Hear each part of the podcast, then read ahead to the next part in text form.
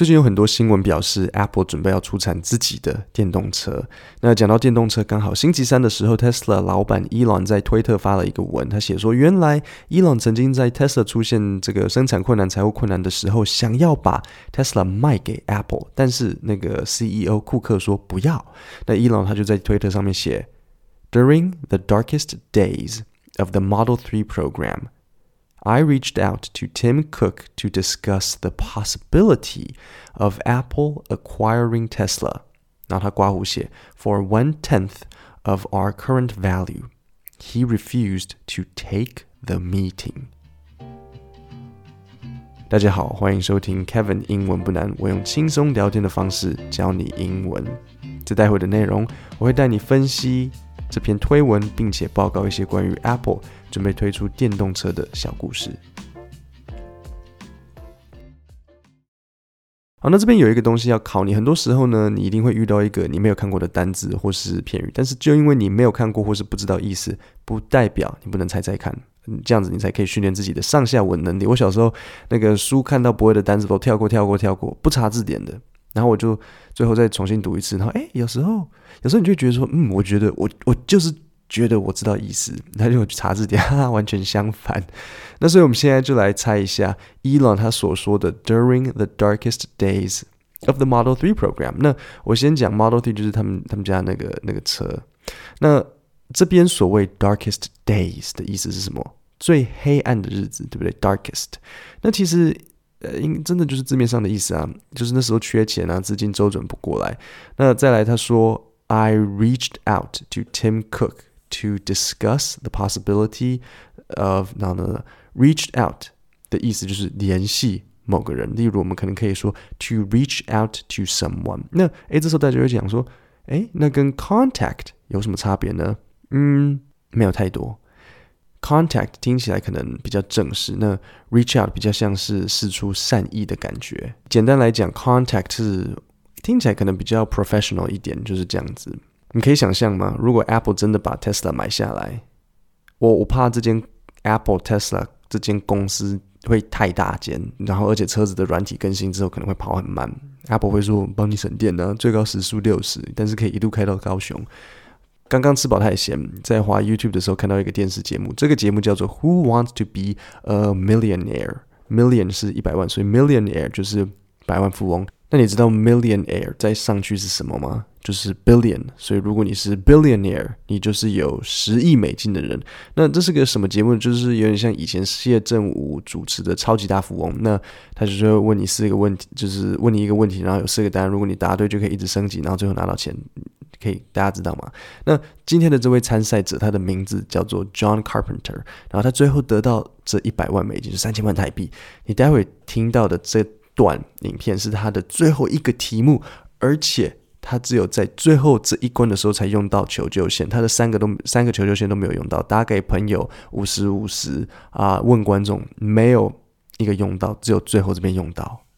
那我我这边要先考你一个小问题：Who did John call? Which of these U.S. presidents appeared on the television series Laugh-In? Lyndon Johnson, Richard Nixon, Jimmy Carter, Gerald Ford. Um, I like to call my parents right now.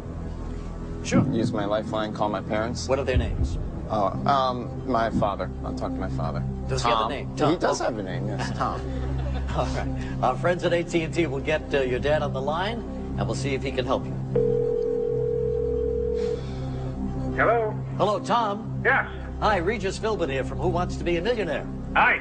We've got uh, your son John uh, with us right now. He's doing pretty well. Good. He's won a half million dollars. Wow. And he's going for a million dollars. And he needs your help to get there. Okay. So he's going to come on the line, read a question, four possible answers. One of them is the right answer. And uh, the next voice you hear will be John's. John, you've got 30 seconds. Starts right now. Uh, hi, Dad. Hi. Um, I don't really need your help. but I just wanted to let you know that I'm going to win the million dollars.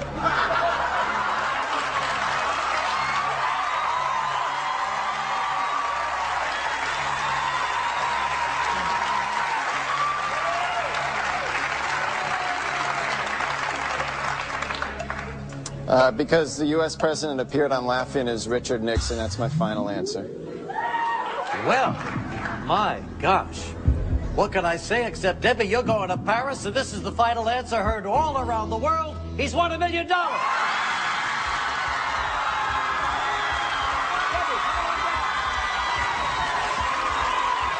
So, 所以告诉我吧，Who did he call? He called his father，真厉害，所有的问题都答出来，然后就这样暴走三千万台币，而且重点是他收尾的方式真的是让大家吓了一跳。那既然讲到苹果和电动车，我就顺便来分享这一篇跟苹果电动车有关的报道。目前看起来好像是说二二零二四年苹果会推。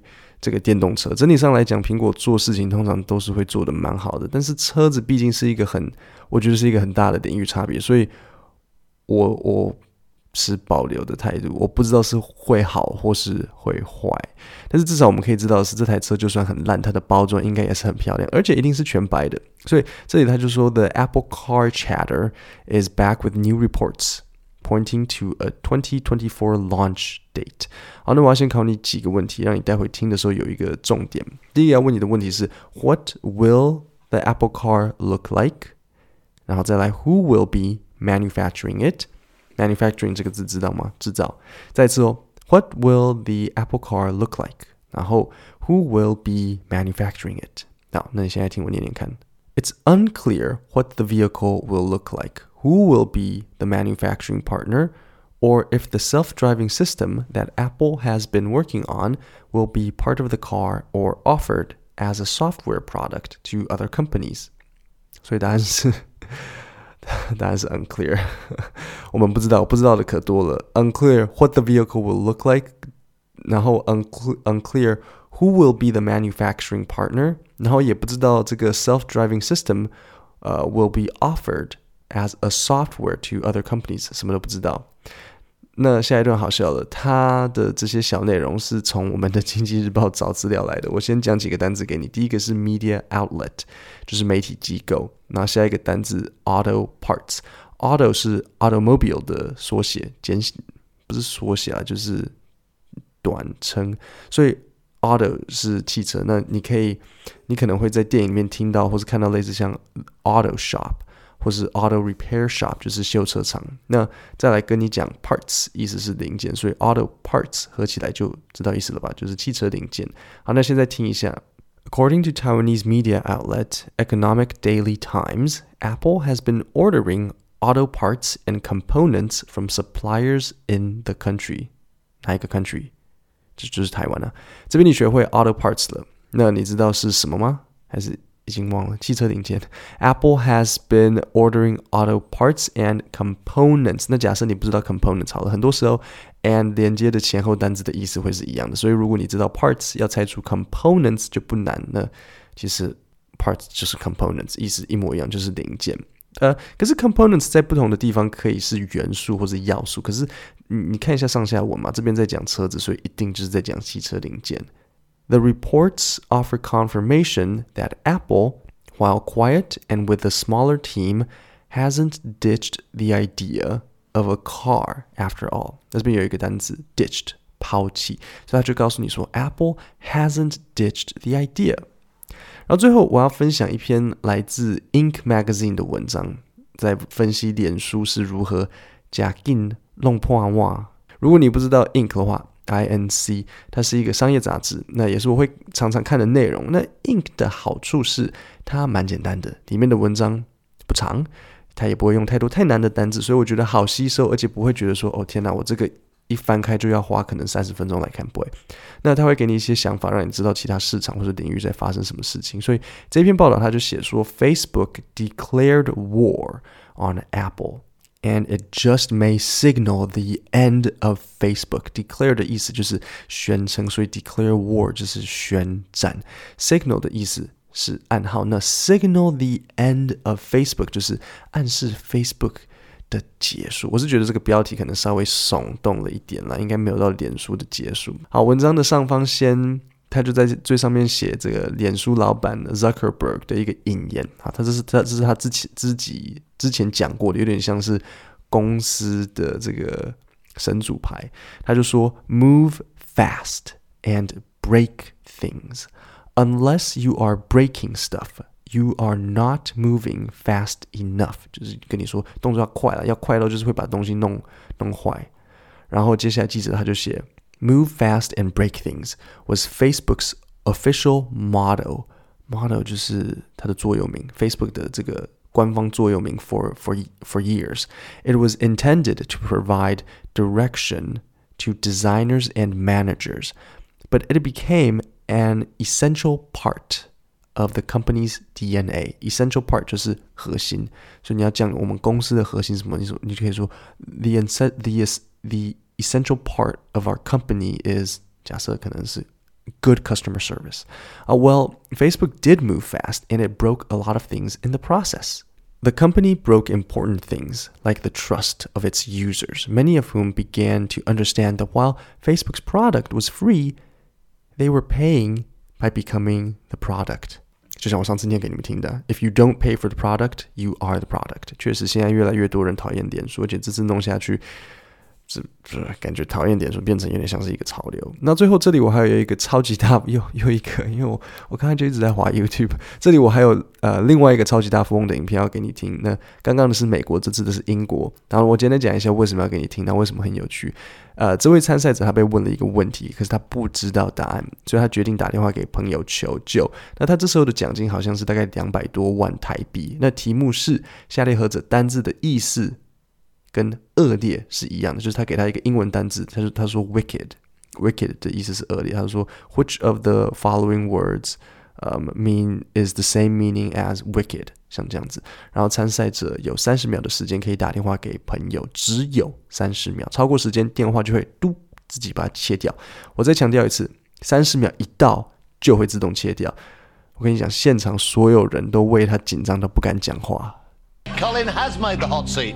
Oh, right. Uh, it's good. He's on £16,000, but this question is worth £32,000 to him. Okay. All right, mate, fingers crossed. The next voice here will be Colin's. Okay. I tell you the question. There are four possible answers. One of those, the right answer, is worth 32000 All right, mate. Okay, Colin, 30 seconds. Good luck. Your time starts now. Peter, which of these words means wickedness? Wickedness. Wickedness. Go on. Um, topography, T O P O G R R A P H Y. Uh, turpitude, T U R P I T U D E. Uh, torpidity, T O R P I D I T Y. Or terpsichorean, T E R P S I C H O R E A N. What's the second one again? T U R P I T U D E. I think it's that. Yes. Oh. Oh. It's uh, It's amazing what you get done in 30 seconds. That's fantastic. You don't have to go with him. If he's wrong, you've lost well, £15,000. I believe the audience also went with that, didn't they? Yeah, they did. 50% said that. I'll go B. Final answer. Final answer. Maybe it's wrong, it's wrong. It's not wrong. You just won £32,000.